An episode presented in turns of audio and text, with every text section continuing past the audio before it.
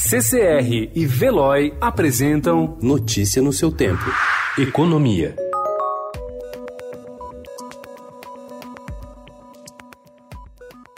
Pelo segundo dia consecutivo, a Bolsa de Valores fechou no azul, em um movimento que não se via no mercado de capitais desde o começo de março, quando os investidores, os brasileiros e principalmente os estrangeiros, empreenderam fuga da renda variável com medo dos impactos da pandemia do coronavírus na saúde financeira das empresas listadas.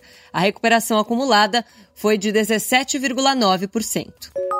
O Banco Mundial e o Fundo Monetário Internacional pediram ontem aos credores bilaterais oficiais que forneçam alívio imediato da dívida aos países mais pobres do mundo, que estão enfrentando graves consequências pela rápida disseminação do coronavírus.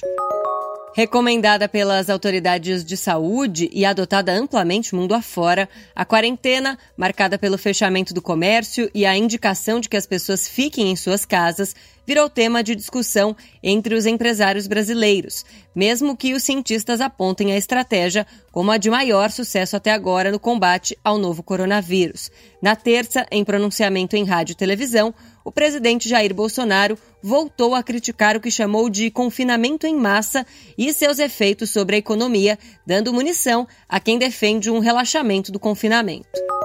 Passada uma semana do anúncio do pacote de enfrentamento da crise de pandemia do coronavírus, a equipe econômica ainda se debate como enfrentar a burocracia orçamentária para efetivar medidas de socorro aos informais e empresas, mas já trabalha com a possibilidade da retomada gradual da quarentena a partir de 7 de abril.